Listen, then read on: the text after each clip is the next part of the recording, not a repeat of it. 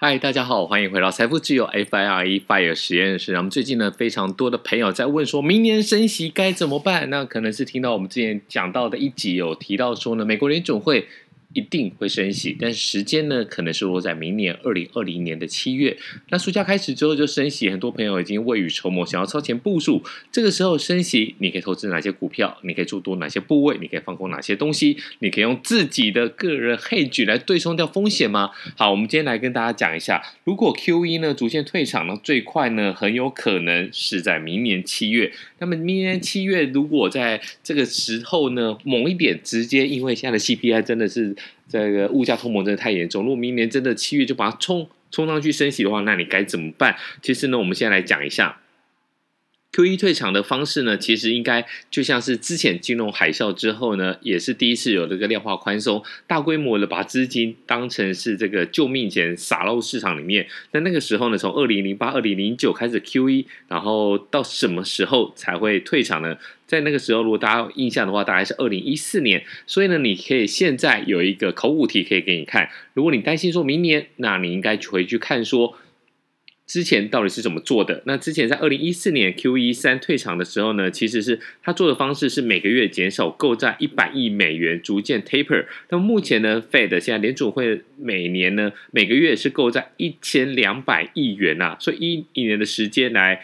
结束这次 QE 其实应该算是一个比较合理的做法。换句话说，如果 Fed 要重启升息，也很有可能不会是明年，也很有可能你用一样的方法，用一年的时间来推的话，应该有机会落在二零二三年。如果当然我们是希望啦，如果二零二三年的话，那大家就可以歌照唱，舞照跳一整年的时间。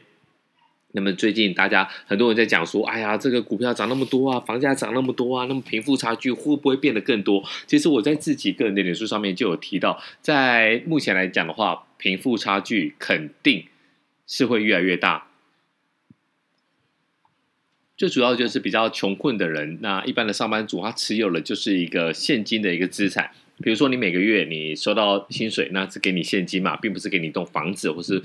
给你一些更大的一个好处，这样子，那你这个现金呢，你把它放在银行，或是你做一些简单的定存，那它还是现金。在整个资产大放，在这个资金大放水的年代呢，你持有现金就是一个非常非常。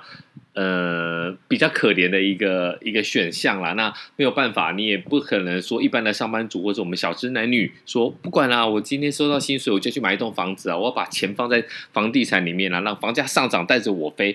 那你可能一个月的薪水就是三四万，你怎么办法？你怎么有办法去买房子呢？所以呢，现在来讲的话，回过头来推，你一定要好好的把这一集听完，因为这一集听完，你才可以知道说，在大通膨时代，你应该要怎么做。那在投资策略上面，如果你是等进等出，你喜欢这样子当中的一个快感的话，在今年年底到明年初这段时间要非常的小心，或者是你把你的部位降低，那。这一点真的要特别的注意。那中长期的话就不用太担心了啦。如果你是一个，比如说，呃，我是一个长期持有的人，我手上就是 VTI，我手上就是 SPY，我手上就是全市场的 VT，你不需要做一个择时进出。你千万不要说，哎呀，这个明天、明年要要升息，然后要 QE 退场，要 Taper，我先卖掉，然后等到它跌了再接。我可以很清楚的、明确告诉大家，你很有可能会错过接手的时间，而且你可能。卖的太早，所以呢，这一点你就不用太担心了。如果你是长期持有，那你就把它放着，不用太担心。好，那我们现在来看一下，说这几个市场上面特别要注意的，第一个债市。那很多人喜欢在你的投资部位里面做一些搭配嘛，股票、债券，然后做一个，比如说啊，七三配、五五配。但是你要注意的是，债市的话，你升息很明显是不利债市的。那么短时间的话，要保守来看待。那么债市短期间的话，我们是建议来观望啦，因为一般升息来讲，对债券是非常不利的。因为投资人的话，他认为我根本就不需要持有债券，我持有债券，你给我的利息就那么一点点，殖利率那么低，有点意有什么意思？我根本就是把钱放在这个定存里面。如果你就一点多趴，那我放定存，或者我把时间，我不要只放一年，我把它。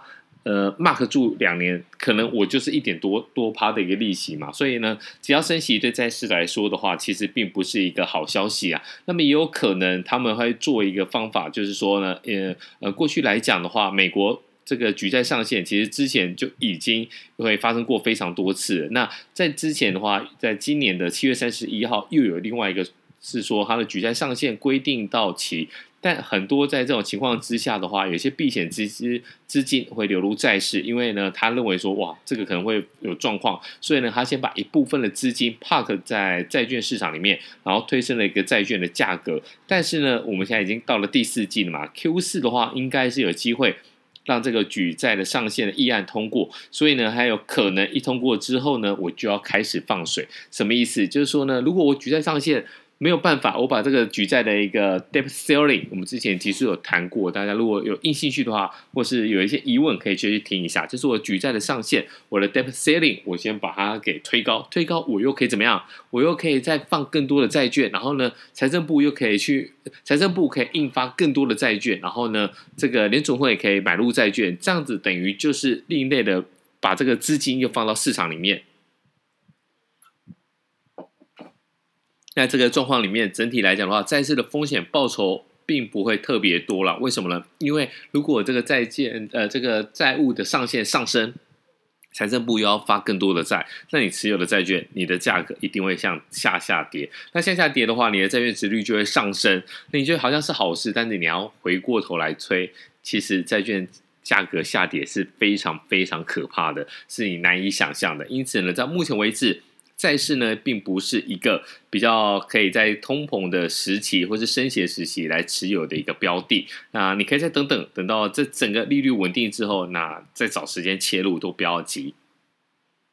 那么黄金这最近大家也非常的觉得很热啊。那黄金，我觉得我们就再找一集来谈好了。我觉得黄金这个我们就先跳过，因为我觉得黄金真的是非常有趣的一个商品啊。好。那另外房地产来讲的话，就最近市场也非常非常的热络啊。那么尤其是在台湾，你可以看一下，你美国你觉得太遥远，但是你可以看一下台湾，在内政部的实价登录上面，你可以看一个很特别的，就是预售屋的一个登记的一个资料，哇，非常的疯狂啊！最近的一个新闻，大家可以看一下，在竹北，那预售屋已经卖到了。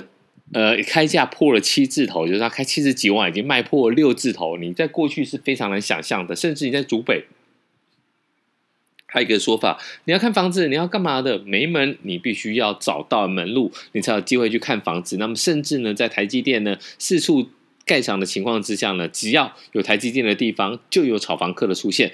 甚至在建商这边的话，直接封盘了。台积电一确定，一平涨五万，一平涨三万。三万，这都是非常容易发生的一个事情啊。那在房地产来讲的话，长期我们怎么看？我们认为趋势是上涨的。那如果你没有办法买这个房子，就是我们刚才提到的话，台积电去哪里，股房市就上涨啊。那带动之下，你根本你的薪水，你看到一平如果涨五万，你一个月薪水有五万吗？而且它一瞬间，啪！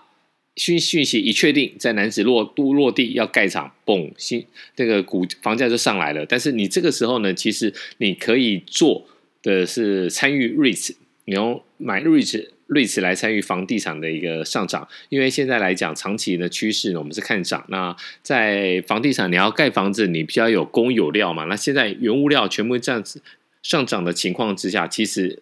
房地产真的是一个抗通膨的资产啊，那我觉得算是一个还不错的一个选择啊。那在过去呢，包括二零零八年，包括二零二零年新冠肺炎，其实房价都是有稍微的回档。但如果你那时候没有切入的话，现在可能也没有办法买了啦。那最方便的一个方法，就是在房地产。上涨的时候呢，选择 REITs。那所谓的 REITs 呢，它的全名是不动产的投资信托的 ETF 啊。你可以分成两个部分，第一个是防御型的资金，你可以买这些 boom boom boom 这些 REITs，然后金融类股。那攻击型的资金呢，你就要从股市里面找一个机会，运用成长型的个股来换取比较大的一个报酬。那等于一个攻击，一个防御，就等于像是拳击手一样嘛。我不只是出拳，我也稍微要防防御一下，不要被打爆头。因此，要对抗通膨来讲的话，投资这门课一定要学。那也欢迎你持续来听我们这个 FIRE FIRE 财富自由实验室。我觉得过去这几个月来，我们做的还不错，那排名也还不错。真的希望您来帮我们多。多多的推广啊，按赞、订阅跟分享，我觉得有你的留言，有你的五星推荐，真的对我们来说是最大的鼓励。好的，我们下一集再见喽，拜。